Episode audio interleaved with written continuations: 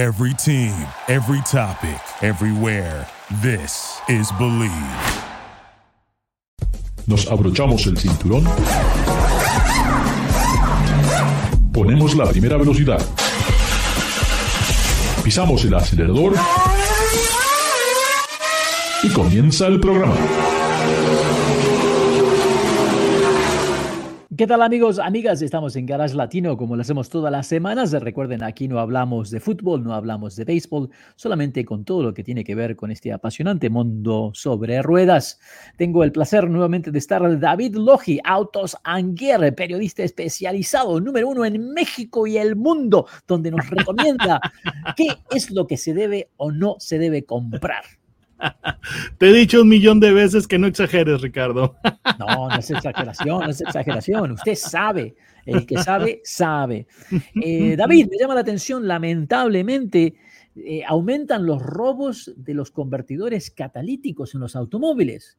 Increíble. Sí, señor. y los vehículos eh, que tienen mucha demanda, pues son las pickups y las SUVs es increíble, vehículos como la eh, Tacoma se, vende, se venden mucho, la, la Tundra también. Eh, entonces, estos, e, estos vehículos son doblemente atractivos porque, número uno, son vehículos de alta demanda, pero también eh, son muy populares con el robo de convertidores catalíticos por su separación este, elevada con respecto al piso y eso hace muy fácil que los ladrones se metan debajo del vehículo y puedan robarse el, convertidor, pero es algo, es algo que sí se está volviendo eh, muy grave. Eh, en México no se ha dado, a lo menos no este, en la escala que está pasando en Estados Unidos, pero es que los convertidores catalíticos eh, son muy valiosos y ¿por qué razón? Porque tienen una mezcla de metales preciosos muy caros que son los que hacen el proceso de lo que es la purificación de lo que son los gases tóxicos del escape. Y el problema es este, de que estos eh, materiales, eh, estos metales preciosos se van a volver más eh, costosos su precio porque simplemente Ucrania es uno de los proveedores principales de esos metales. Y ahorita con todo lo que está sucediendo, pues todo, todo se complica.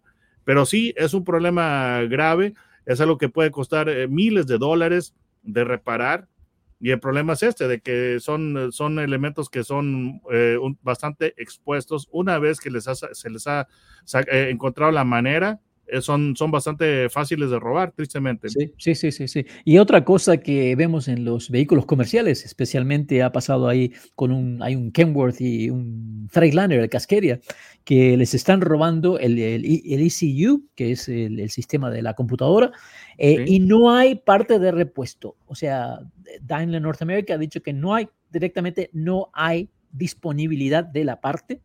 Eh, tengo amigos que tienen agencias, eh, tengo uno que le han robado 5, tengo otro que le han robado 20, ¿eh? y lamentablemente ahora no pueden hacer nada con esos camiones porque no arranca el motor, sin esa parte nada funciona y no hay partes de recambio.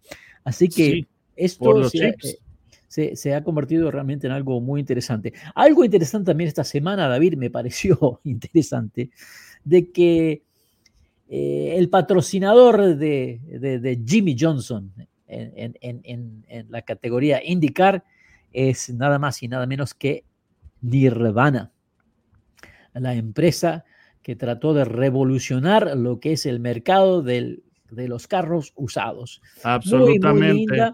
Muy, linda, las estructuras que han hecho, me recuerdan a los autos, al Swatch, ¿te acuerdas del original? Sí, al, Smart, que, lo, que querían, eh, que lo que estaba hecho en, desarrollo inicial con eh, Swatch y Mercedes-Benz y querían ponerlos en exhibidores. Pero sí, este, eh, aquí en México estamos teniendo también ya lo que es el surgimiento de empresas similares, startups. Eh, hay una startup grandísima, eh, creo, son empresarios, creo, de Argentina y tienen de imagen al buen Checo Pérez. Ok. Imagínate, pero están, están acumulando una cantidad espantosa de quejas porque son, son empresas que son demasiado grandes, nacen muy rápido, eh, se expanden muy rápido bueno, y después eh, tienen una estructura de, costos eh, muy elevada y tienen demasiada burocracia, entonces eso complica las cosas. Ahora, esta empresa que tú me dices, creo que ya tiene prohibido vender en Michigan. Porque ya, fue demasiado, son demasiadas tonterías con los títulos. Les han quitado las licencias. Ah, y no me extraña porque lamentablemente es, como tuve agencia, como por 20 años manejé agencias, eh, hay un montón de detalles que estas empresas realmente, primero que pienso, no saben cuál es la realidad del día a día de la compra y venta de vehículos. Y este Nirvana acaba de comprar una empresa de, subastas, de remates, para asegurarse inventario. E, y, esta semana, ayer acaban de cerrar en Phoenix, 2.500 empleados fueron a la calle. O sea que no es nada bueno este tipo de noticias.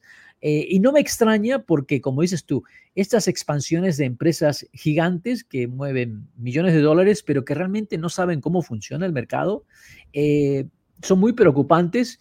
Y esas revolucionarias ideas, solamente le funcionan a Elon Musk. Mira, no, creo que a nadie más le funcione. Mira, Ricardo, hay un pequeño problema y es de que todo lo tratas de hacer este, eh, de manera virtual, demasiado basado en Internet. No están en contacto con el cliente, no, no, este, no tienen eh, conocimiento de lo que son las condiciones verdaderas del mercado. Empresas como estas aquí este, en México están haciendo que los, eh, por ejemplo, han alterado el mercado de una manera radical, porque simple y sencillamente ellos este, han puesto fuera de negocios o están eh, pues causándole problemas a lo que son los lotes tradicionales, que tampoco ellos son hermanas de la caridad, debemos, debemos decirlo de una manera imparcial, pero las prácticas de venta que ellos tienen son, son ineficientes, tarda mucho tiempo, a lo menos eso está pasando aquí en México. y ya después de lo que yo leí que, este, que estaba pasando con esta compañía que tú me estás mencionando, eh, puedo, puedo entender por qué. Eh, pues son demasiadas tonterías, demasiados dolores de cabeza con los títulos. Entonces el gobierno de Michigan dijo, ¿saben qué? Ustedes aquí ya no pueden operar. y ahora pues le agregamos... No saben, cómo operarlo. Esto, y la empresa se llama Carvana. Carvana. Eh, y, y te digo, una de las cosas que me llamó la atención de esta empresa Carvana cuando comenzó era de que hacían esa entrega a domicilio. Y yo automáticamente... que empresa, y, automáticamente yo pensé, espérate, eso tiene un costo muy alto. La entrega a domicilio de un vehículo usado es un costo muy, muy alto, especialmente en Los Ángeles, donde esa camioneta va a estar parada en el tráfico. Va la 405 es terrible, eh, es, el estacionamiento más grande de América. Una entrega puede demorar 4 o 5 horas, o sea, 4 o 5 horas tienes que pagarle al chofer, el diésel, el seguro del vehículo. O sea, cuando sumas todos esos costos, tú dices, espérate, ¿realmente vale la pena? ¿Y qué tal si la... Y muchas veces le daban la opción a la persona que dice, bueno, si no le gusta, no lo tiene que comprar. Entonces, de pura casualidad, ponían ellos como en, en, una, en, una, caja transparente con moño el vehículo. Dios mío, esa, esa, esa, esta situación, justamente la empresa que yo te digo, eh, la startup que está causando estragos aquí en México, también lo está haciendo. y ha sido aquí, por lo, por lo pronto, tú compras un vehículo y no te dan lo que es la llave de repuesto hasta que lo acabas de pagar. Eh, yo estaba hablando con, con, con, un hermano mío que es eh, muy uh, fan de los programas estos de, de reality shows, de los, que no sé si son Operation Repo, y me dice, bueno, es de que es para que ellos puedan abrir el, el, auto si no lo pagas.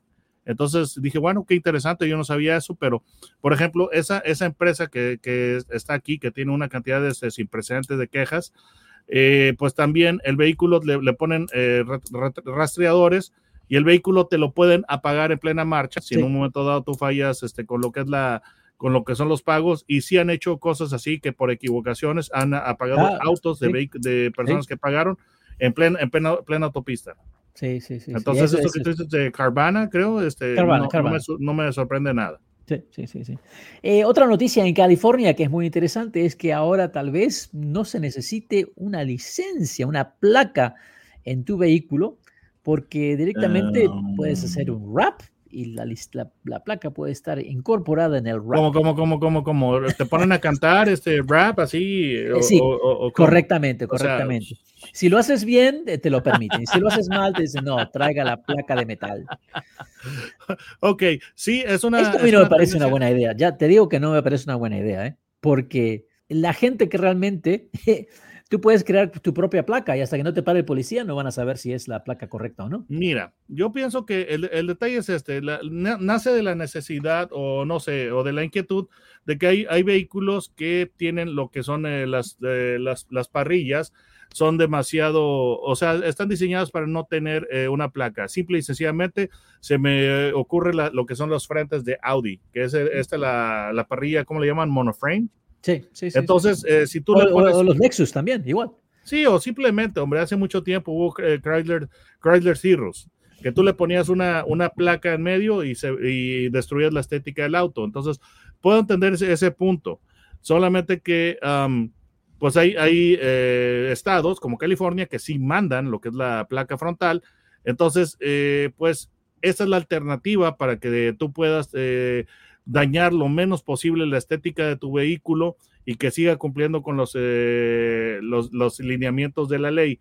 El problema que yo le veo es de que yo no sé si en un momento dado una de estas placas será elegible porque, por ejemplo, una, una placa normal es plana, Ricardo. Entonces, cuando tú la quieres eh, leer con cámaras, digo, pues este, no hay problema porque es una placa eh, plana, pero si tú pones un wrap que está siguiendo los contornos de la carrocería, yo me pregunto si, si podrá ser legible por, por cámaras de velocidad. Ahora, hay una razón por la cual tenemos esas cámaras, que es para la seguridad de los ciudadanos, por en caso de que hay, se, cometa, se cometa un crimen con el vehículo o este, eh, con exceso de velocidad grave. Me refiero que más de 100 millas por hora, cosas así. Entonces, yo me pregunto si, si funcionarán. El caso es que estas eh, placas que se, que se están eh, permitiendo en el, estado de, California es un, eh, si tengo, si mal no recuerdo, es un programa en prueba que está hasta, o, trial run, que está hasta el 2023. Ahora, lo que sé es que los, todo lo que son los diseños, que tiene oficialmente el estado de California se pueden replicar. Entonces, eh, para lo que es dar cierto, cierto grado de personalización. Pero estéticamente yo, yo creo que se van a ver menos feas que una, que una placa al frente, pero el problema es que cumplan el requisito legal y de seguridad. Y ahí es donde creo que no sé cómo, cómo lo vamos a ver. Ah, David, se viene el verano. ¿Cuál es el mejor convertible para el verano? Oh, wow. Me la pones un tanto difícil. Eh, yo me inclinaría. Usted es el experto, usted es el experto. A mí me gusta mucho el, Corvette C8. ¿Pero ese es convertible?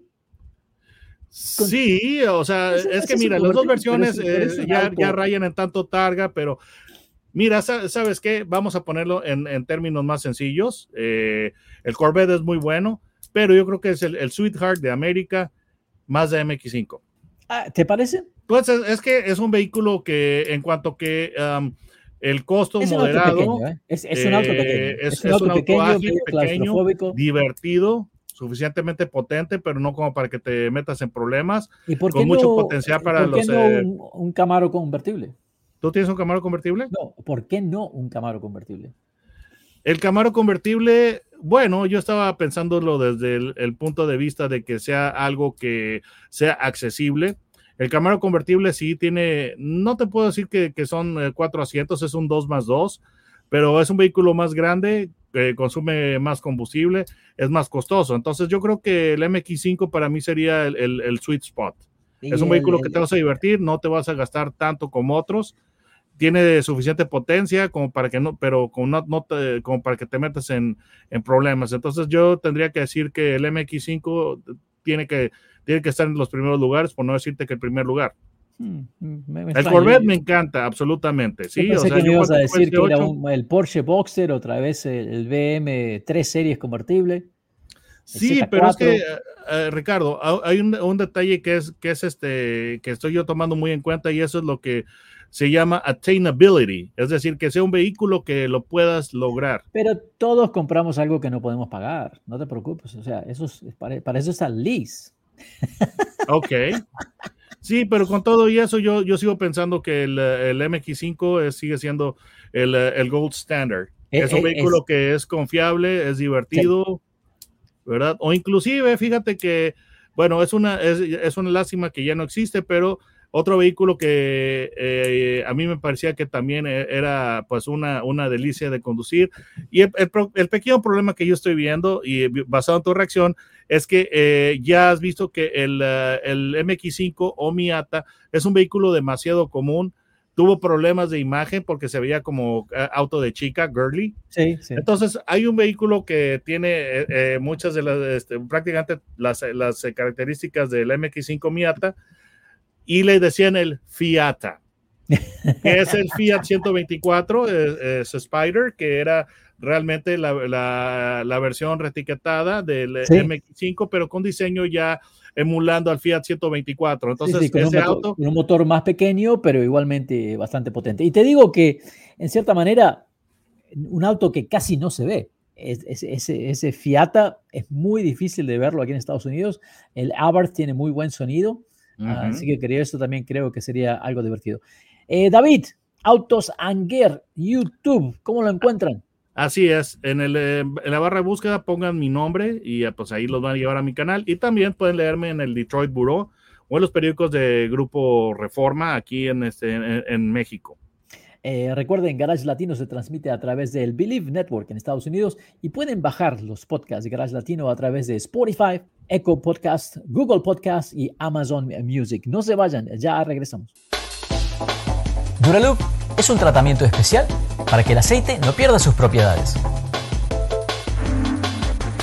Duraloop reduce la sedimentación de las partículas nocivas que dañan al motor. Duraloop disminuye la temperatura interna del motor y la fricción de los metales. Duraloop, para que el motor dure más. Thank you for listening to Believe. You can show support to your host by subscribing to the show and giving us a five-star rating on your preferred platform. Check us out at Believe.com and search for B-L-E-A-V on YouTube.